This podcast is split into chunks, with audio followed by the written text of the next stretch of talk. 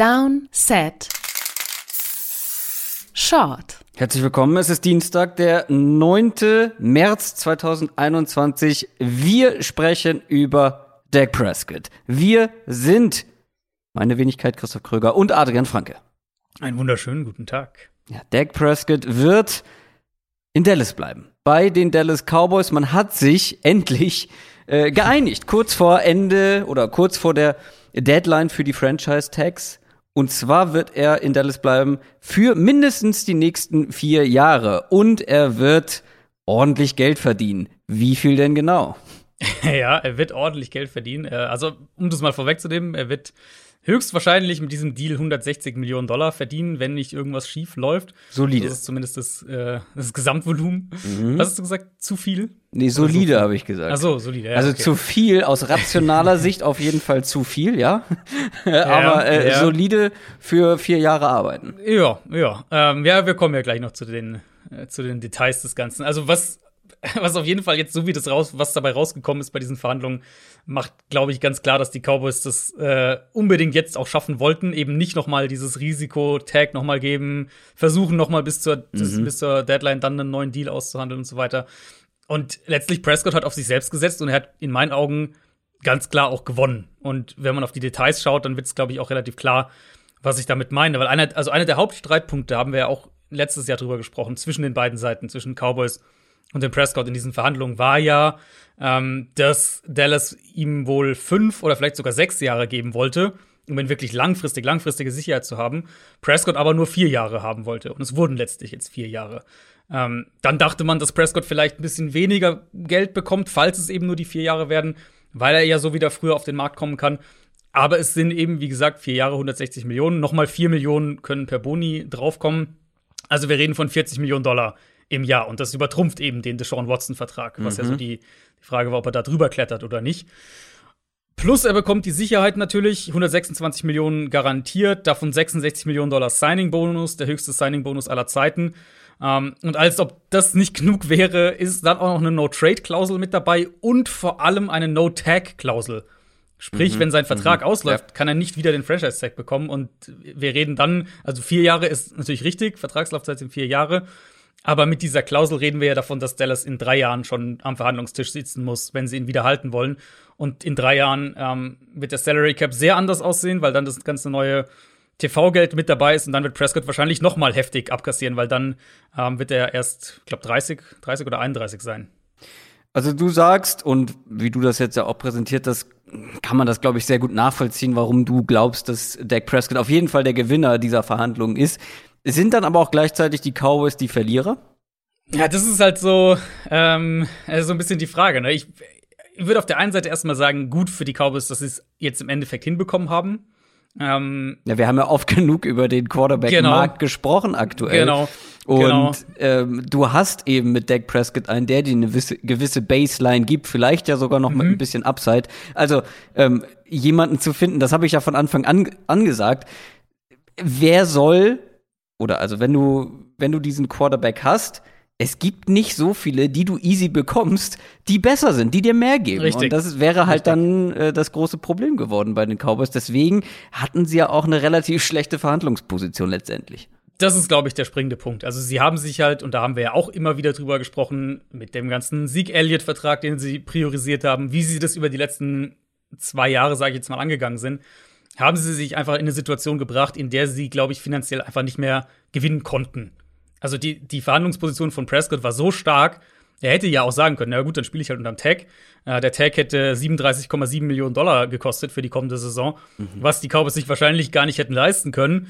Ähm, und dann komme ich halt danach auf den Markt, kassiere ich halt nächstes Jahr ab. Ist für mich auch okay, so aus rein finanzieller Business-Sicht mal gesprochen. Mhm. Dallas hatte jetzt an dem Punkt, wo sie jetzt waren, hatten sie einfach quasi keinen Hebel mehr.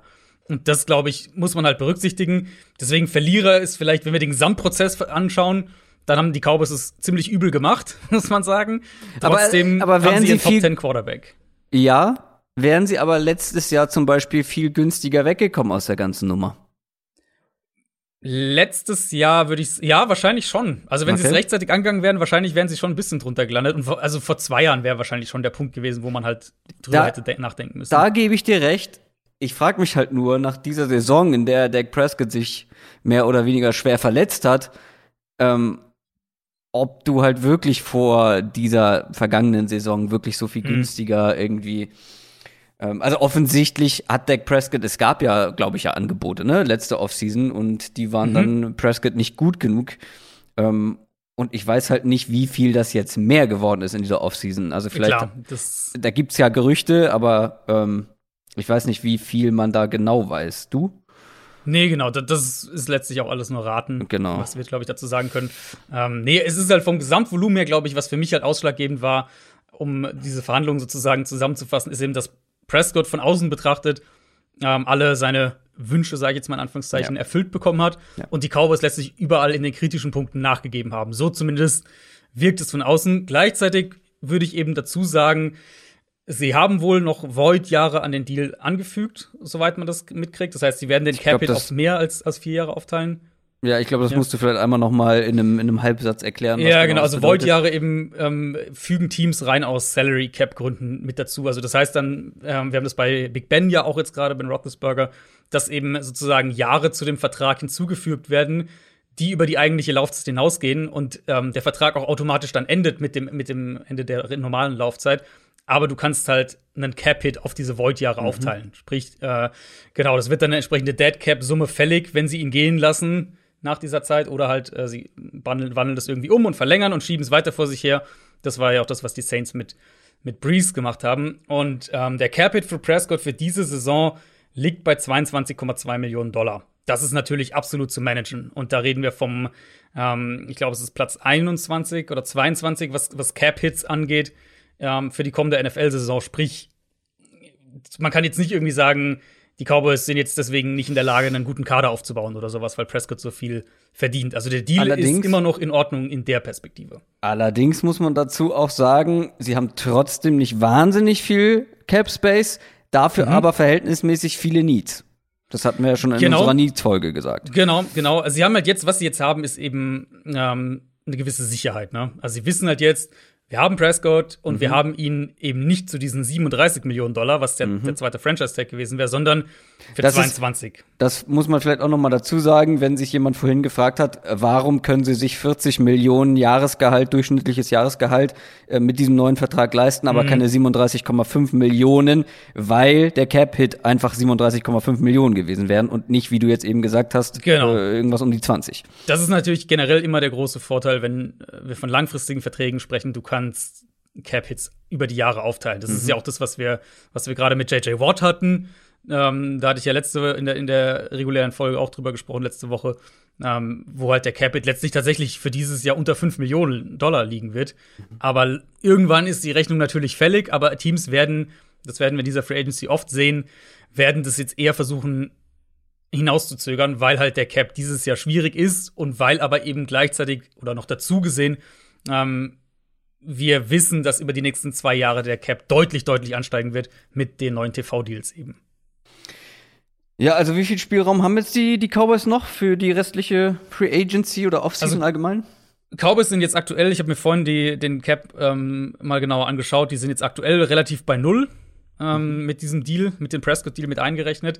Aber Dallas ist in einer relativ guten Situation, wie sie Cap kreieren können. Also wenn sie, wenn wir von diesen langfristigen Verträgen, die sie haben, ähm, DeMarcus Lawrence, Zach Martin, Amari Cooper, wenn sie da ein bisschen was umstrukturieren und auch da wieder Cap-Hits eben ein bisschen rausschieben auf die nächsten Jahre, dann können sie relativ, in Anführungszeichen, relativ easy um die 30 Millionen Dollar an Cap-Space schaffen für dieses Jahr. Sprich, ja, im Moment erstmal null, aber Dallas hat schon Flexibilität im, im Cap. Und ich bin gespannt, wie sie die Offseason jetzt angehen, weil vielleicht, vielleicht bekommst du irgendwie im Draft noch mal was für die Offense, weiß nicht, eine Tight End oder Offensive Line. Und investierst in der Free Agency eher Richtung Defense, damit halt auch die Offense nicht dauernd 40 Punkte machen muss, um Spiele mhm. zu gewinnen. Ja. Ähm, aber von der Grundidee, klar, Erwartungen sind jetzt hoch und, und da ist jetzt Druck drauf und also Playoffs müssen eigentlich schon das Mindestziel sein in Dallas für die kommende Saison. Ich glaube, das haben wir letztes Jahr auch gesagt. Gut, da kam dann einiges ja. dazwischen. Ja, äh, mit, also muss man ja auch sagen, mit Prescott schaffen sie wahrscheinlich die Playoffs in dieser Division in der vergangenen Saison. Ja, äh, Ja, in dieser Division würde ich sagen, ja. Äh, die Defense hätte es halt vielleicht trotzdem noch schwer gemacht. Vielleicht, ja. Ähm, Vielleicht. Das wäre ja jetzt so ein Kandidat gewesen, der das berühmt-berüchtigte Quarterback-Karussell so richtig in Schwung gebracht hat. Es stagniert ja so ein bisschen. Wir warten auf Ja, den großen ja. Puzzle, äh, Ja. nee, so sagt man das nicht, auf den großen Dominostein, der fällt. richtig. So, ähm, richtig. aber ähm, der wird nicht kommen. Ähm, also was bedeutet das jetzt für die anderen äh, Teams? Vielleicht haben da auch so ein paar drauf geschielt, okay, Mhm. wenn Prescott vielleicht getaggt wird, könnten wir ihn vielleicht traden und dann wäre wär vielleicht einiges in Gang gekommen. Aber so. Sieht's ja jetzt eher relativ ruhig auch, aus, auch was Watson angeht. Bei Russell Wilson hört man vielleicht, dass die Bears irgendwie so ein bisschen noch überlegen, was man machen Ja, könnte, aber ja. ist jetzt nichts Akutes dabei, ne? Nee, bei Watson glaube ich auch, dass uns das noch bis zum Draft begleiten wird. Ich denke, dass er ultimativ getradet werden wird an irgendeinem Punkt, aber ich könnte mir gut vorstellen, dass das Richtung Draft erst passiert und nicht jetzt Richtung Free Agency. Aber schon auffällig Ähm, still geworden, oder? Genau, ja, und, und die Texans sind ja auch sehr strikt mittlerweile eigentlich, dass sie alles so nach außen das zumindest so darstellen und was, was Schäfter und, und die Insider berichten auch ähm, Ja, weil sie sonst keine Teams Chance das auf dem machen. Free-Agency-Markt hätten. Vermutlich, ja, muss man ja wirklich so sagen. Ähm, nee, genau, klar, wir können jetzt erstmal alle äh, Prescott für Russell Wilson traden, äh, Gedankenspiele können wir erstmal jetzt wieder wegpacken und auch sonst die ganzen Tag-and-Trade-Szenarien, klar. Ich finde, das, also du hast recht, es stagniert auf der einen Seite. Gut, Prescott ist jetzt vom Markt sozusagen, also ein bisschen Bewegung ist schon drin, aber ich finde trotzdem, Meinst du, dass es das lodert? irgendwie klarer wird. Bitte? Meinst du, es lodert noch so ein bisschen? Ist die Ruhe vor dem Sturm? Ja, oder vielleicht ist es auch die Ruhe vor dem, vor dem Stürmchen. ich glaube nämlich tatsächlich, es wird Aber- gar nicht so wild, ehrlicherweise. So, Also Watson es ist halt keine der Ruhe vorm. Sturm, sondern es ist es stagniert tatsächlich und es Ja, passiert es nicht mehr viel. es stagniert schon so ein bisschen. Ähm, also Watson ist natürlich der große, klar, letztlich, und, und das ist, wird halt das spannende Thema auch sein. Aber ich denke nicht, dass Russell Wilson dieses Jahr getradet wird. Ich denke nicht, gut. dass Matt Ryan dieses Jahr getradet wird. Mhm. Ich vermute, dass die Saints bei, bei James Winston bleiben. Ähm, mich würde es nicht wundern, wenn die Patriots am Ende noch ein Jahr mit Cam Newton machen.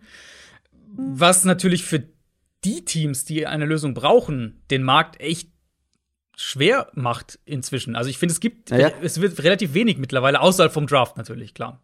Das ist ja das, was ich meinte. Also ähm, der Marktstand jetzt ist halt, was Quarterbacks angeht, relativ dünn. Und es hätte halt diesen großen Dominostein geben müssen, diesen einen großen Trade oder Mhm. Ja, genau. ähm, diesen einen Franchise-Tag oder keine Ahnung was. Ähm, aber es sieht immer mehr danach aus, dass es den nicht geben wird oder wenn Ja. dann überhaupt recht spät. Ja, genau. Und da, ähm, also reden wir halt von Kandidaten wie Marcus Mariota, der sicher auch bei den Patriots vorstellbar wäre. Oder eben ein Gardner Minshew, den ich nach wie vor für einen ganz spannenden Trade-Chip eigentlich halte, gerade jetzt mit Blick auf den Markt, wie der sich aktuell entwickelt. Oder halt, wenn, wenn da was in, in, im Draft oder in eine andere Richtung passiert, dass ein Jimmy Garoppolo per Trade verfügbar wird. Das sind halt so die Namen, von denen wir da jetzt reden. Aber ja, nichts, was sich jetzt vom Hocker hauen würde, glaube ich, ganz, äh, ganz vorsichtig gesagt. Worauf es auch Auswirkungen hat, um das noch mit reinzupacken, der, der Deal für Prescott jetzt ähm, ist, glaube ich, der, der, der, der Quarterback-Markt mit Blick auf die 2018er Draftklasse, wo halt jetzt ähm, die neuen Deals von Josh Allen, von Lamar Jackson, von Baker Mayfield auch konkreter werden. Und jetzt haben wir mit Prescott eine Situation, wo doch wieder sozusagen, Holmes ein bisschen ausgeklammert, hatten wir auch schon mal das Thema, aber wo doch wieder die Marktspitze quasi äh, weiter nach oben gesetzt wurde. Und dann wird ja natürlich ein Josh Allen und auch ein Lamar Jackson, Baker Mayfield mal gucken. Aber gerade die zwei werden sicher auch Kandidaten sein, um, ähm, um da wieder ganz hoch zu klettern. Und dann hast du eben wieder diese Situation, in der Dallas jetzt auch ist, das muss man auch dazu sagen, dass wenn du einem Quarterback so viel Geld gibst, dann muss der halt auch jedes Jahr ein Top 10 Quarterback sein. Das ist sozusagen das, was du auch von ihm dann haben musst. Also das, er muss nicht jedes Jahr der, der beste, zweitbeste sein, aber ein Top 10 Quarterback muss er jedes Jahr sein. Ansonsten wird der Deal halt schnell sehr, sehr schwierig. Das war eine, wie der Name schon sagt, kurze Folge Downset Talk. Eine richtige Downset Short Folge zum Deal der Dallas Cowboys mit ihrem Franchise Quarterback Dak Prescott, der mindestens noch die nächsten vier Jahre bei den Cowboys bleiben wird. Feedback gerne wie immer überall da, wo es geht. Instagram, YouTube nicht zu vergessen, Twitter ähm, auch gerne. ich mache ja gerade eine kleine Twitter-Kur, nenne ich es. Keine Pause, es ist eine Mhm, Kur. mhm. Aber trotzdem könnt ihr mir da gerne schreiben. Ich lese es. Früher oder später. Äh, Adrian natürlich auch. Oder auf dem Downset Talk Kanal. Das soll's an dieser Stelle gewesen sein. Wir hören uns ja schon übermorgen wieder. Es ist ja schon Dienstag. Übermorgen gibt's eine neue Folge Downset Talk. Ganz regulär. Worüber sprechen wir?